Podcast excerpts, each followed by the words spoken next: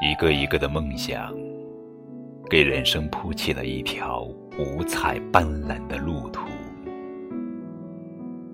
飘逸的梦想，温暖着苍凉的人生。圆梦，是人生的最高终结，也是生命的真谛。而眼下，我们只能把梦藏在心里。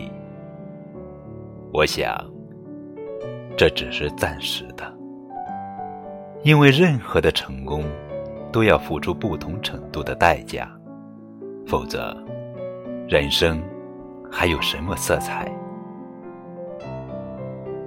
川端康成浅浅的一句：“凌晨四点钟，看到海棠花未眠”，瞬间感动了多少心灵？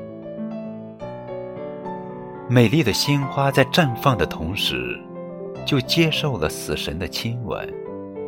最早成熟的果子，最先掉在地上，烂在泥土里。越是快速生长的生命，越会快速接近死亡。在强大时空面前，柔弱的个体生命是短暂而脆弱的。望见脚下日益渐长的影子，家。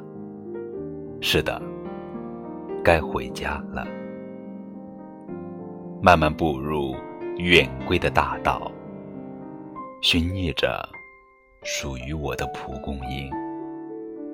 路依旧宽阔，人依旧在那样的乡村的城市中，散发着竞争。